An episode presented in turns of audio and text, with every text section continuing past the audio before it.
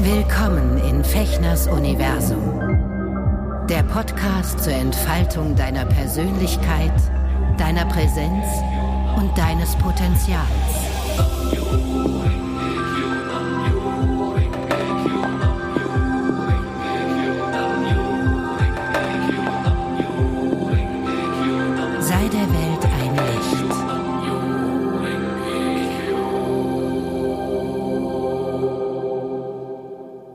Hallo ihr Lieben, herzlich willkommen zu einer weiteren Folge von Eka Shushin im Herzen der Menschen Freude bereiten, hier in meinem Universum.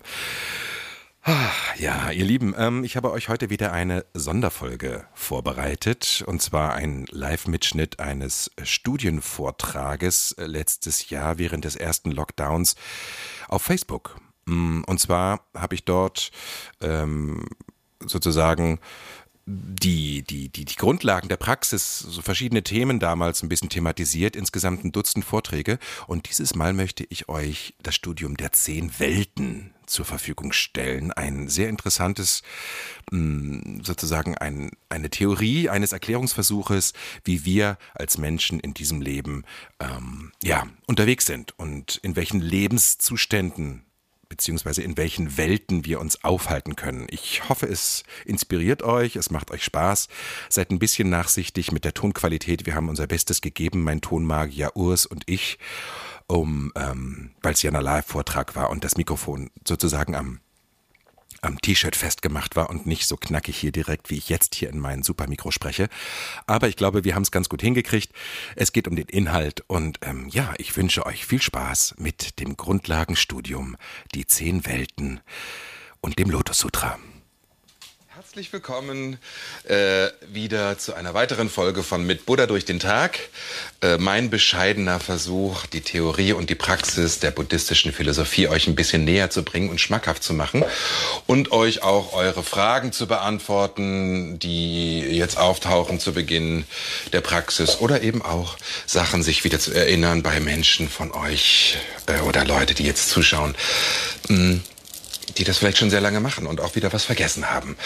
Ähm, heute geht es um ein ganz spannendes Thema und zwar um äh, das Prinzip der zehn Welten. Die buddhistische Philosophie ist ähm, ein Erklärungsversuch, äh, wie die Welt vielleicht funktionieren könnte und was wir beachten sollten, um ein glückliches Leben führen zu können. Für uns werteschaffend und ähm, bereichernd und voller Fülle und Harmonie und Glück, aber genauso gut für unsere Umgebung. Das heißt, es ist immer die Praxis für sich und für andere automatisch. Und ähm, in dieser buddhistischen Philosophie gibt es ganz viele Erklärungsmodelle, theoretische Erklärungsmodelle. Und es ist sehr spannend, sich damit mal zu beschäftigen, weil das kann sehr, sehr hilfreich sein, wenn man das ganz praktisch in seinen Alltag integriert und äh, diese, diese Prinzipien oder diese, diese theoretischen Erklärungsmodelle mal ausprobiert. Ob das wirklich Bestand hat im Alltag. Und ähm, ich muss sagen, ich habe mir viele, viele dieser, dieser ähm, theoretischen Erklärungen, die im Buddhismus zu finden sind, ähm, angeschaut und muss sagen, ja, da kann ich was mit anfangen. Das erklärt mir, warum gerade das und das passiert. Das erklärt mir, warum ich immer wieder in der und der Situation ähm, in diese, in diese, ja, in diesen Zustand verfalle oder warum ich so reagiere und so. Und in Verbindung mit dem Daimoku-Chanten, mit dem Chanten von Nam-Myoho Renge ähm, entwickelt sich sowieso sukzessive und Stück für Stück die Weisheit der Buddha-Natur im eigenen Selbst, so dass man ähm, die Dinge auch tiefer versteht und zwar nicht vom Kopf her, sondern mit dem Herzen und mit der Seele.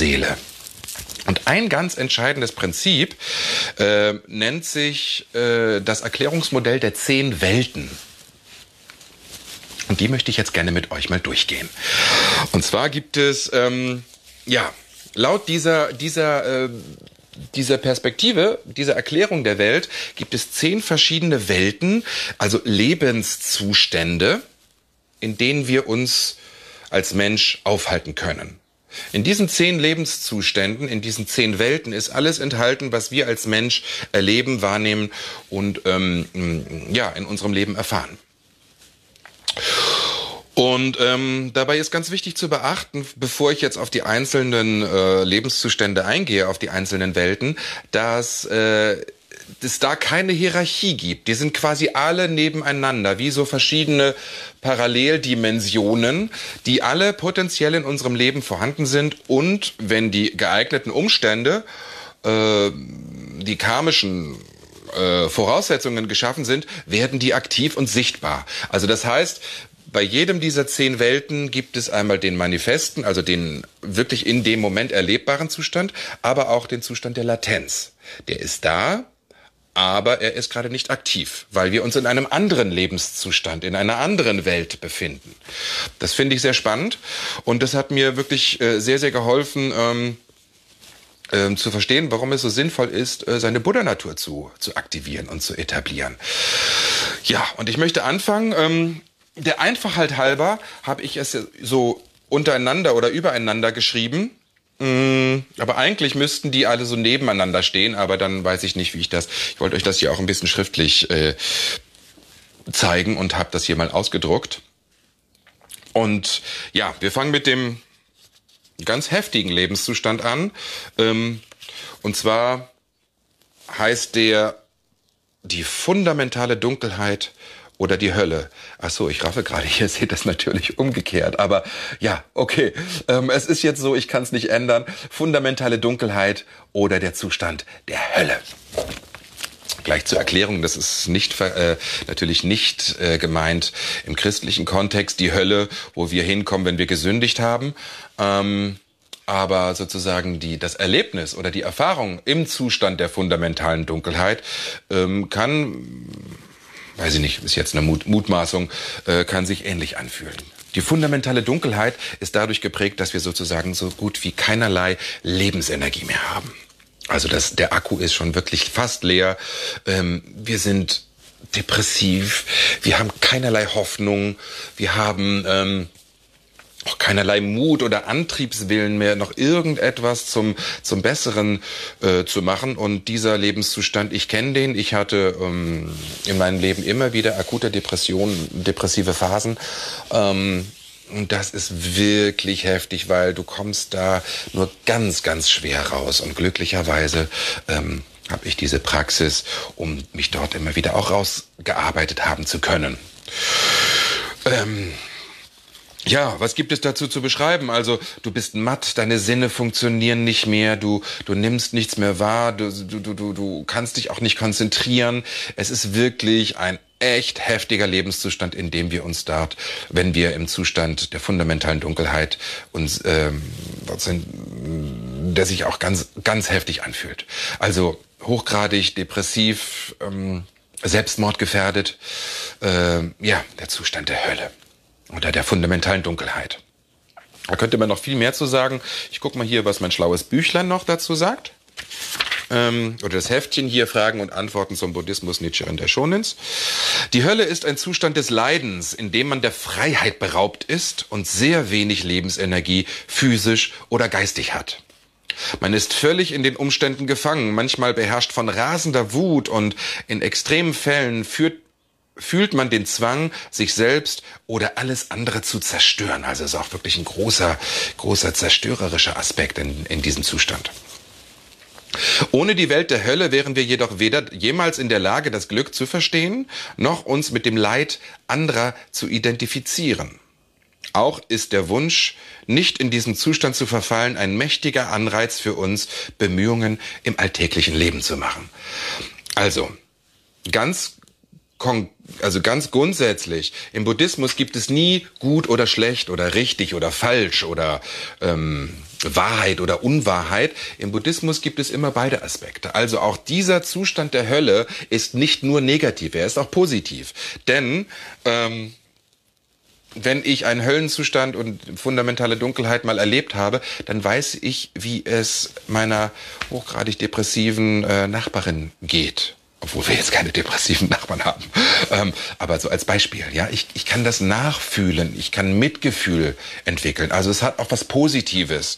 Ähm, wie alle anderen Welten übrigens auch. So. Jetzt gehe ich in den zweiten, in die zweite Welt, in den ähm, zweiten Lebenszustand. Und zwar ist das der Zustand des Hungers. Und der Hunger ist erstmal ganz, ganz, ja, so wie wir es kennen. Hunger. Ich habe Hunger, also gehe ich was essen. Ich, also die Befriedigung meiner Grundbedürfnisse. Ähm, Hunger nach Liebe. Hunger nach Aufmerksamkeit. Hunger im metaphorischen Sinne eben für vielerlei äh, Bedürfnisse, die wir haben. Und ähm, ja, in diesem Buch steht über den Zustand des Hungers. Hunger ist, ist, Hunger ist ein Zustand, der gekennzeichnet ist durch unersättliches Verlangen nach Essen, Sex, Macht, Ruhm, Wohlstand, Vergnügen und so weiter. In diesem Zustand wird man von unbarmherzigem Verlangen und der Unfähigkeit gequält, es zu befriedigen. Auch wenn das Bedürfnis gestillt wurde. Positiv betrachtet ist der Hunger die treibende Kraft hinter den meisten menschlichen Aktivitäten. Also, zeichnet sich dadurch aus, dass dieser Hunger, dieses Bedürfnis, dieses Verlangen, dieses, dieses Craven, ja, wie es ähm, zum Beispiel, wenn man ein Drogenabhängiger ist, wenn man dieses Verlangen, wenn man auf Entzug ist, dieses, oh, ich muss das haben. Und wenn ich es dann habe, ähm, ist es aber nicht in der Tiefe befriedigend. Das ist ein ganz heftiger Zustand, eine ganz krasse Energie die aber eben auch ähm, die treibende Kraft ist, ähm, ja, dass sich was verändert. Ne, wenn ich das Bedürfnis habe, erfolgreich zu sein oder diesen Hunger danach, kann ich mein Leben komplett ändern und äh, in den Erfolg kommen, ähm, ähm, mächtig werden, ähm, ähm, ähm, ja, alles, was man sich wünscht. Ja, also auch da wieder beide Seiten. Es gibt kein schlecht oder, oder richtig oder gut oder falsch. Es gibt immer zwei Seiten einer Medaille. So. Der dritte Zustand ist, oder die dritte Welt ist die Animalität. Und die Animalität ist der Zustand, wo wir von unseren Instinkten gesteuert sind. Ja, also oh, mir juckt die Nase. Hier ist so ein Barthaar. Entschuldigt bitte. Oh Gott, wie sieht das wohl aus, wenn ich jetzt die nächsten drei Wochen hier nicht zum Friseur kann? Wahrscheinlich sehe ich dann hier aus wie Rumborak oder der Waldgnom. Also verzeiht mir das bitte, die Friseure haben zu. Ähm, zurück zum Thema Animalität, zum Zustand, zur Welt der Animalität. Wir sind instinktgesteuert. Ja, es ist so ein bisschen so, ähm, so es passiert was, wir kommen in diesen Angstzustand. Das ist ein Instinkt, der uns angeboren ist. Wir spüren das, wir können das gar nicht intellektuell, so das geht viel zu schnell. Wir sind sofort in diesem äh, Achtung oder Flucht sogar.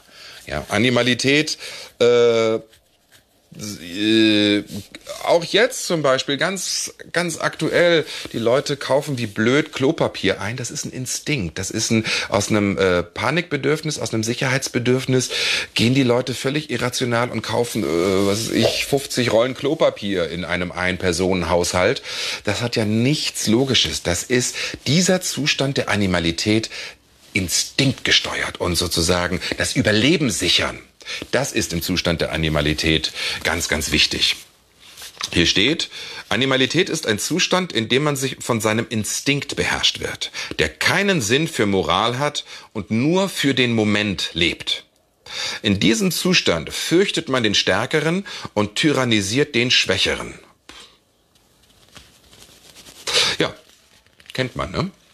Die positiven Aspekte von Animalität sind unsere intuitive Weisheit und der Instinkt, das Leben zu schützen und zu nähren, sowohl unser eigenes wie auch das derer, die uns nahestehen. Ja, zusammengenommen sind diese drei Lebenszustände, diese drei Welten, ich zeige sie euch nochmal, fundamentale Dunkelheit, Ärger und Animalität die drei bösen Pfade. Fragt mich nicht warum, das wird so äh, in, den, in, den, in der Theorie genannt, obwohl hier auch böse, wie gesagt, ähm, sich mir nicht wirklich erschließt, weil alle diese Lebenszustände haben ja auch diesen positiven Aspekt, den ich schon versucht habe zu erklären. Ja, sie werden die drei bösen Pfade genannt, denn wenn wir von ihren negativen Aspekten dominiert werden, ist das Resultat für uns selbst und andere unweigerlich leiden. Ja. So, der vierte Zustand hm, ist persönlich einer der Zustände oder eine der Welten, äh, in denen ich mich viel aufhalte, viel aufgehalten habe und leider auch manchmal noch ähm, hineinrutsche. Äh, es wird mir aber immer schneller bewusst. Und äh, der Ärger hat auch eine ganz tolle positive Eigenschaft. Ach so, das ist nämlich der Zustand oder die Welt des Ärgers. Ja? Und der Ärger ist der Zustand, in dem man von seinem eigennützigen Ego, Konkurrenzdenken, Arroganz und dem Verlangen beherrscht wird, bei allem der Überlegene zu sein. Ja. Ne? Also dieses Ich weiß es besser als du, ich bin besser als du, ich bin auf dem richtigen Weg und du bist falsch. Das ist alles Zustand des Ärgers. Und der Ärger ist, glaube ich, für einen ganz großen Teil ähm, der Misere verantwortlich, auf dem wir uns in diesem, auf diesem Planeten, in den, in den der wir uns auf diesem Planeten, jetzt habe ich ähm, gerade befinden, weil wir wegen eben wirklich gesteuert sind von diesem Besserwissen, Bessersein ähm, und andere dementsprechend auch niedermachen sind. Seine positive, also die positive Seite des Ärgers ist leidenschaftliche Energie, der Wunsch nach hervorragender Leistung und vor allem ein, brennende, ein brennender Abscheu gegen Unrecht. Ja.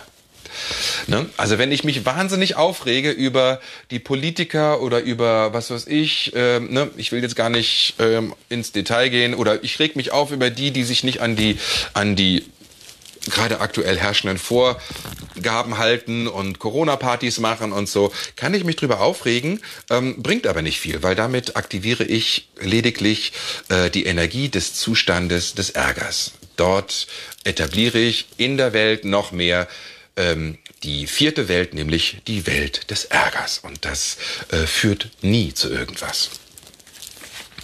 Ja, diese vier Pfade oder Welten werden auch, äh, fragt mich nicht warum, die vier bösen Pfade genannt. Die anderen wurden die drei bösen Pfade genannt, das jetzt die vier. Ähm, ja, will ich nicht weiter darauf eingehen, weil ich mich da nicht genug auskenne, warum das so genannt wird. So, jetzt kommen wir ähm, langsam in, in, in, in die Welten, die ein bisschen angenehmer sind oder sich zumindest so anhören. Ähm, und zwar die fünfte Welt ist die Zustand, ist die Welt der Menschlichkeit oder auch der Ruhe. Und die Menschlichkeit ist der grundlegende Ruhezustand des Menschen, in dem seine Energien wieder aufgeladen werden bevor er weitere Bemühungen macht. In diesem ruhigen Zustand kann man gerechte Entscheidungen treffen, instinktive Begierden mit Vernunft kontrollieren und in Harmonie mit seiner Umgebung handeln. Andererseits ist er auch der Zustand der Faulheit. Das ist der negative Aspekt, keine Bemühungen machen zu wollen oder Hindernissen auszuweichen. Zudem ist er ein sehr unstabiler Zustand und wenn er gestört wird, kann man sich leicht in der Hölle wiederfinden. Also ne, Zustand Ja zu allem Ja und Amen sagen und ähm, und äh, nee, das das das stimmt nicht. Hm, da habe das habe ich jetzt falsch formuliert. Zu ähm, ja, wie es hier steht, mh, der Ruhezustand, ähm, ähm, ich reg mich nicht auf, ich bleib in meiner Mitte, was auch wunderbar ist. Äh, ne? Also auch wenn wir in die Meditation gehen, kommen wir in diesen Zustand der, der Menschlichkeit und der Ruhe. Aber es kann auch da, äh, dazu führen, dass man wirklich in so eine Lethargie verfällt. Und dann, äh, weil dieser Zustand sehr unanstrengend ist, ähm, ja, einfach nichts mehr tut um sein Leben vorwärts zu bringen, ähm, in Richtung Glück, in Richtung Entfaltung, in Richtung Fülle, in äh, Richtung Entfaltung des eigenen Potenzials und dementsprechend auch äh, ähm, Veränderung und positiver Veränderung ähm, meiner Umgebung und der ganzen Welt. Ja, da Menschlichkeit, Zustand der Ruhe, ähm, für die Phlegmatischen unter uns, ähm, ja, kein schlimmer oder fieser Zustand, aber ähm, diese in dieser Lethargie zu sein und sich nicht aufraffen können, vielleicht kennt der eine oder die andere das von euch auch, äh, fühlt sich auch nicht besonders gut an. So. Der sechste Lebenszustand beziehungsweise die sechste Welt ist ähm, ein sehr schöner Zustand. Und zwar der Zustand des Entzückens beziehungsweise der vorübergehenden Freude. Ähm, dieser Zustand ist, äh, ja, es klingelt an der Tür, es kommt Besuch und ich freue mich, äh, Mel schaltet sich gerade ein, ich freue mich, Mel zu sehen. Ja, das ist äh, der Zustand des Entzückens, weil ich sie gerne mag oder weil was weiß ich, ne, oder sie bringt mir ein Stück Kuchen vorbei oder so. Ich freue mich. Es ist aber sozusagen ähm, eine vorübergehende Freude. Also es gibt dieses schöne Beispiel, was ich immer wieder gerne irgendwie in diesem Zustand, zu diesem Zustand erzähle. Ähm, Nina Hagen bringt eine neue Platte raus. Ich mag Nina Hagen total gerne. Und ähm, am Freitag erscheint die und sie kommt auf den Markt und ich gehe in den Laden und kaufe mir die CD, beziehungsweise heutzutage lädt man sich das bei Spotify oder sonst wo runter und höre diese Platte in Dauerschleife und finde sie super und freue mich und tanze danach und lerne die Texte auswendig und so. Ähm, wenn ich das ein paar Tage gemacht habe, nach ein, zwei Wochen, mag ich das zwar immer noch, aber diese Freude und diese Lust und dieses Ah, juhu, ich hab sie endlich im CD-Player, ähm, ist weg. Vorübergehende Freude. Ah! Kleine, kleines Malheur. Ah, hier ist auch gerade alles weg. Nein, ihr seid noch da. Gut. Ja, das ist der Zustand des Entzückens oder der vorübergehenden Freude. So, Kinders. Jetzt sind wir an einem Punkt bei den zehn Welten. Ich zeige sie euch nochmal. Äh, Leider, wie gesagt, ähm, müsste das jetzt spiegelverkehrt sein. Ich habe nicht nachgedacht, ich weiß aber auch gar nicht, wie das geht, ein ähm, Dokument auf spiegelverkehrt zu machen. Ähm, ich würde vorschlagen, ich poste euch das nachher nochmal in meiner Timeline, dann könnt ihr es euch ausdrucken und habt das dann für zu Hause, dass ihr euch dran erinnern könnt. Also, diese zehn diese sechs Welten, ja, wie gesagt, nicht hierarchisch, die ist nicht besser als die, sondern ähm, eigentlich stehen die so hintereinander und sind so Parallelwelten ähm, nennen sich die sechs niederen Pfade. So, und der entscheidende Punkt ist, dass die meisten von uns sich ihr ganzes Leben lang von morgens ab dem ersten Moment, wo man aufwacht, bis zum Abend, wo man ins Bett geht und selbst da ist man ja auch in dem Zustand sozusagen der Ruhe und des Wiederaufladens, ähm, der Großteil der Menschen oder viele, viele Menschen sich immer in diesen sechs Welten aufhalten und ähm, sozusagen dort so ein Weltenhopping machen ein Lebenszustandshopping. Ja, das geht so los. Ähm, man wacht morgens auf, der Wecker klingelt um halb sechs und man ist total genervt und gefrustet, dass man sich zur Arbeit schleppen muss, man muss aufstehen. Ja, man ist im Zustand der fundamentalen Dunkelheit und vielleicht auch des Ärgers. So, dann ähm, macht sich das Kätzchen bemerkbar, hat Hunger und man spürt dieses Gefühl von Liebe äh, und äh, und und äh, ja kümmert sich um das Kätzchen, stellt ihm Futter hin. Ja, und man ist sozusagen auch im Zustand ähm, der der Menschlichkeit ähm, und auch im Zustand des Entzückens, weil man sein Kätzchen so gerne mag und es mal eben knuddelt und so. So, dann ähm, setzt man sich hin, äh, das Brot ist verschimmelt. Man ist wieder im Zustand des Ärgers, weil, scheiße, jetzt kann ich mir nichts zum Essen vorbereiten, zur Arbeit mitnehmen. So, ihr kennt diese, diesen Alltag, dann kriegt man Telefonanruf, ähm, und äh, was ist ich jetzt ganz, ganz absurd. Äh, Radio Dingsbums ruft an, Radio ähm, äh, ähm, ähm, Kosmos, keine Ahnung, und sagt, ähm, Sie haben im Gewinnspiel 5000 Euro gewonnen. Sofort der Zustand ähm, des Entzückens und der vorübergehenden Freude. Freust dich total, was, ähm, was du damit machen kannst und dein Urlaub ist gesichert und du kannst äh, ne, auf die Malediven fliegen. So, halbe Stunde später kommt ein Brief, Nachzahlung vom Finanzamt. Du musst 8000 Euro nachzahlen, Steuernachzahlung. Zustand der fundamentalen Dunkelheit, totale Hoffnungslosigkeit. Du weißt nicht mehr, was du, was, wie du das machen sollst. Du hast überhaupt kein Geld mehr auf dem Konto und du hattest dich eigentlich so gefreut. Du bist im Zustand des Ärgers. Ähm, was ist ich? Fängst an, äh, dich mit deinem Partner oder deiner Partnerin zu, zu streiten, weil du frustriert bist. So. Und die meisten Menschen sind in diesem Hamsterrad immer und dauernd mit in jeder Sekunde äh, gefangen und machen dieses Hopping, ob sie wollen oder nicht. Das passiert einfach. Und ähm, im Buddhismus ist es jetzt so, dass äh, das nicht die einzigen Welten sind, in denen man sich aufhalten kann. Nämlich die entscheidende Welt, um da rauszukommen. Aus diesem Hamsterrad der sechs niederen Pfade ist der Zustand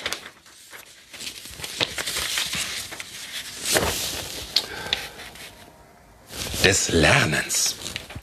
Ja, dieses ähm, Fragen stellen, dieses Wissen wollen, was die Welt im Innersten zusammenhält, wie es bei, wie es im Faust heißt von Goethe, ähm, sich beschäftigen mit der Geschichte der Menschen, sich beschäftigen mit Philosophie, sich beschäftigen mit Religion, mit Spiritualität. Also was was macht nach dem Sinn des Lebens fragen, in diesen Zustand des Wissenwollens eintreten. Das ist der entscheidende Punkt, um aus diesem Hamsterrad der sechs niederen Welten überhaupt herauszukommen. Und diejenigen, die diese Fragen sich nie stellen in ihrem Leben, die können trotzdem vielleicht irgendwie ein, ein, ruhiges, angenehmes Leben führen, aber sie, sie werden nie in so ein tiefes, wirklich zufriedenes, erfülltes Glück kommen und in einen Lebenszustand, wo sie sagen, wow, mein Leben ist echt toll. Es ist immer so ein bisschen, es ist ja alles prima, muss ja. Ne?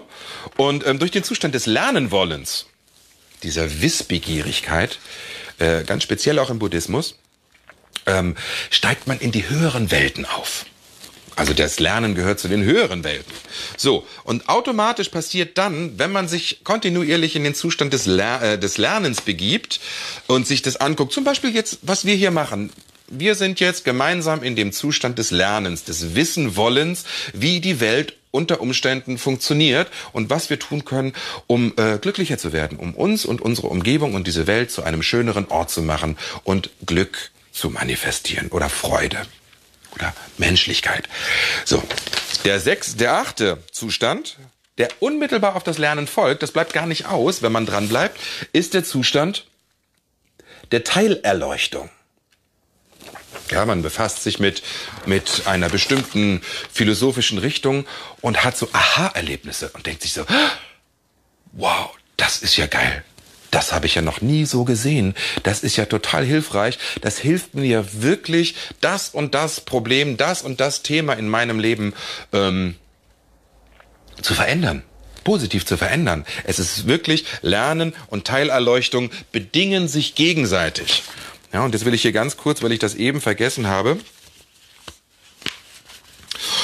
ähm, der Zustand des Lernens. Lernen ist ein Zustand, in dem man eine Fertigkeit, beständige Wahrheit oder Selbstverbesserung durch die Lehren anderer sucht.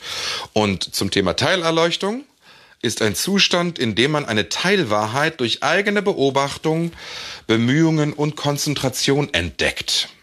Die Welt des Lernens und der Teilerleuchtung liegen nahe beieinander, haben aber den Nachteil, dass Menschen in diesen Zuständen auch arrogant und egoistisch werden können indem sie auf andere, weniger Begabte herabschauen und meinen, sie hätten nichts mehr zu lernen.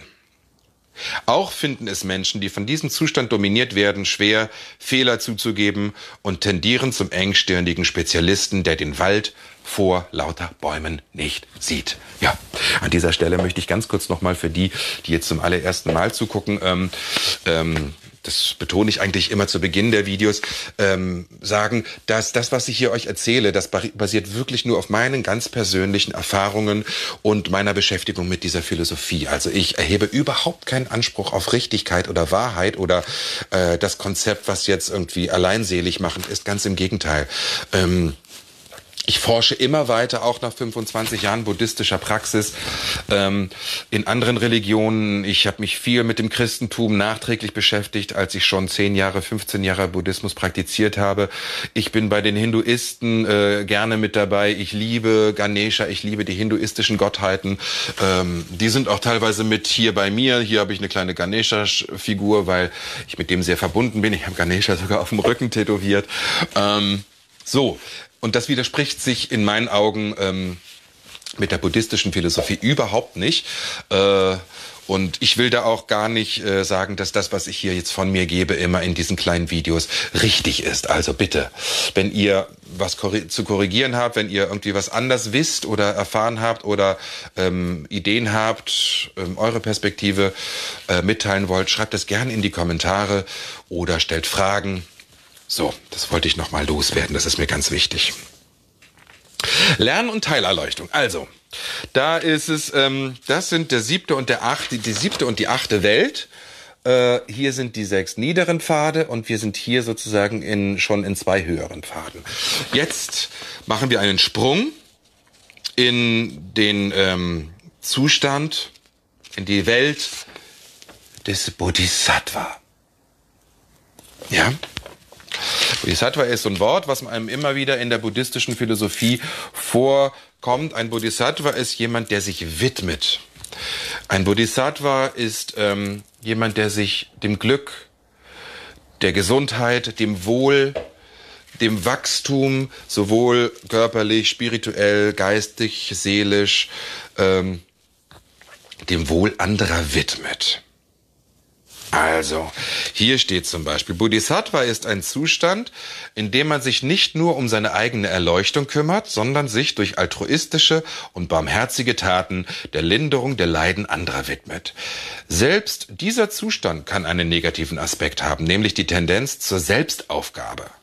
Die Vernachlässigung oder Nichtachtung des eigenen Lebens, die dazu führen können, lediglich aus Pflichtgefühl barmherzig zu handeln. Ja, also dieses, das, was ich hier mache, ohne jetzt ähm, mich da mich da erheben zu wollen, ähm, dieses, als ich mitgekriegt habe, dass das mit Corona losgeht und wir viel zu Hause sind, habe ich überlegt, was kann ich denn beitragen? Und eben das, was ich beitragen kann für das Glück anderer, ähm, weil ich und viele, viele andere Menschen mit dieser Praxis eine tolle Erfahrung gemacht haben und ihr Leben wirklich zum Positiven verändern konnten. Ähm, war meine Idee eben dieses täglich ähm, regelmäßig mit euch hier gemeinsam chanten und dieses Studium zu machen. Also ich befinde mich sozusagen in diesem Bodhisattva-Zustand, um euch äh, gerade in diesen schwierigen Zeiten vielleicht zu helfen, zu unterstützen, zu inspirieren und ähm, dafür zu sorgen, dass ihr es auch hinbekommt, ähm, stabil und sicher und frohen Mutes und sogar werteschaffend und, und, und optimistisch durch diese Krise zu gehen, in der wir uns alle gerade befinden. Weil ähm, ich habe gesehen, was gerade passiert ne, in den Medien, ähm, in den Social Medias und so. Und ich habe beschlossen, da werde ich mich überhaupt nicht drauf einlassen. Ich versuche ähm, konkret etwas für mein Glück, also für meine Stabilität, indem ich das hier mache, stabilisiere ich mich ja auch selber. Das finde ich wirklich sehr spannend. Also dieses tägliche Beschäftigen mit einem buddhistischen Thema führt dazu, dass ich wirklich, ich komme überhaupt nicht in Angst oder Panik oder äh, in, in Sorgen. Und das ist der Zustand des Bodhisattvas. Es gibt viele Bodhisattvas, äh, berühmte Bodhisattvas, ne? Mutter Teresa, was übrigens ein interessantes Beispiel ist, weil ich glaube, die ähm, hat diese Balance nicht gefunden, zumindest das, was ich aus ihrem Leben kenne, dass sie wirklich ähm, alles, alles für andere getan hat. Ja, und im Buddhismus heißt es immer, das ist dieses Chanten von Nam-Myoho Renge-kyo, das ist die Praxis für sich und für andere. Und ich habe oft erlebt, dass es dort ähm, Menschen gab, mit denen ich auch praktiziert habe, mit denen ich Aktivitäten gemacht habe, die sich völlig vergessen haben, die nur noch für andere gechantet haben, sich um andere gekümmert haben und ihr eigenes Leben sozusagen ähm, in den Hintergrund gestellt haben, was nicht Sinn dieser Philosophie ist. Erst geht es darum, dass du in dir den Palast äh, der Buddha-Natur, den Leuchtturm aufrichtest und wirklich tief verankerst und dann die Widmung und die Unterstützung auch anderen gegenüber und immer wieder zu spüren, ähm, wo ist meine Grenze, wo ist meine Belastbarkeit. Also das ist sehr, sehr spannend, äh, der Zustand des Bodhisattvas. So, und der zehnte Lebenszustand oder die zehnte Welt könnt ihr euch ja fast denken. Der Zustand der Buddhaschaft. Eingeschrieben als Essenz in dieser Schriftrolle. Ja, und deswegen ähm, die Buddha-Natur, die Buddhaschaft ist die höchste der zehn Welten. Ein Zustand unzerstörbaren Glücks, der nicht von den umgebenden Umständen abhängt. Sie ist ein Zustand der vollkommenen und absoluten Freiheit, gekennzeichnet durch unendliche Weisheit, Mut, Barmherzigkeit und Lebenskraft. Die Buddha-Natur ist der einzige Zustand, wo es keinen sozusagen ähm, keine andere Seite der Medaille gibt. Dort Buddha-Natur ist an sich durchgehend lebensbejahend, positiv. Das kann man nicht negativ sehen, die Buddha-Natur und diese Energie, die in dieser Welt sozusagen aktiv ist. Die anderen haben, wie ich erzählt hatte, immer beide Aspekte. Die Buddha-Natur ist der einzige Lebenszustand, ähm, der das nicht hat. Der ist, ja, das ist die Energie, die das Leben überhaupt erst ermöglicht. Ja, nenn, du kannst es auch Gott nennen, göttliche Kraft, göttlicher Strom. Ähm, nenn es wie du möchtest. Äh, da gibt es nichts Zerstörerisches, da gibt es nichts Destruktives, da gibt es nichts, äh, gibt es keine Schatten. Ja, also Andreas Krüger sagt immer äh, von seinem medialen äh, Medium Valvamus den, das Zitat, ähm, woran erkennt man einen Erleuchteten? Er wirft keinen Schatten mehr. Ein Erleuchteter ist jemand, der immer im Zustand der Buddha-Natur ist.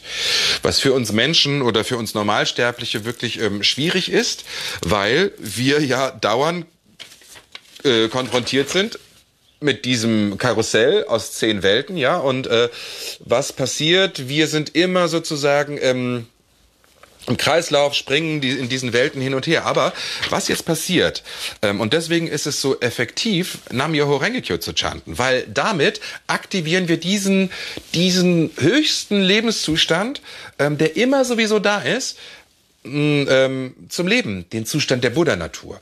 Und wenn wir den Stück für Stück immer wieder aktivieren, kommen wir automatisch in den Zustand des Buddha, äh, des Bodhisattvas, wo wir, ähm, wo wir Gutes tun für uns und für unsere Umgebung. Das sorgt dafür, dass gute Ursachen gesetzt werden. Das sorgt dafür, dass wir immer mehr ähm, durchdringen, dass, ähm, dass wir den Ärger positiv nutzen und nicht destruktiv. Ja, also ich meine, man fällt so trotzdem immer auch wieder in seine Muster zurück, aber man praktiziert ja auch immer weiter. Und am Ende des Lebens, ähm, ich bin wirklich gespannt, wenn ich jetzt nochmal 25 Jahre praktiziere, wie mein, wie mein innerer Lebenszustand, meine innere Freiheit und Freude sich dann zeigt. Ja. Deswegen möchte ich euch sehr ans Herz legen. Ähm, nutzt die Zeit jetzt, wo wir relativ viel zu Hause sind. Äh, nutzt diese Praxis und äh, probiert sie aus. Idealerweise habe ich auch schon ein paar Mal erzählt in den anderen Vorträgen ähm, regelmäßig morgens und abends ähm, 10 bis 20 Minuten. Macht einfach ein bisschen hier mit oder ähm, ja. Zum Abschluss dieses kleinen Studiums heute. Ich hoffe, ich hoffe, ich habe das so rübergebracht, äh, wie ich wollte. Wartet mal ganz kurz. Ah ja, hier steht noch, die, da jede einzelne der zehn Welten alle zehn Welten enthält, hat jede das Potenzial, alle zehn Welten zu jeder Zeit zu manifestieren. Das heißt, wir haben vom Moment unseres ersten Chantens an die Fähigkeit, unsere Buddhaschaft zu öffnen. Und zwar unabhängig vom momentanen Lebenszustand oder von bisherigen Erfahrungen. Auch wenn ich, wenn ich äh, mich gerade tierisch ärgere, kann ich in dem Moment, wo ich anfange zu chanten, ähm, die Buddha-Natur aktivieren und äh, der Ärgerzustand wird sich verändern und wird in etwas Positives sich ähm, sich verwandeln und ich werde vielleicht plötzlich die Idee haben, ähm, eine Petition zu starten oder ähm, ähm, ähm, ähm, ähm mich für ein, für ein politisches Amt zu, zu äh, bewerben oder keine Ahnung. Auf jeden Fall konstruktiv damit umzugehen.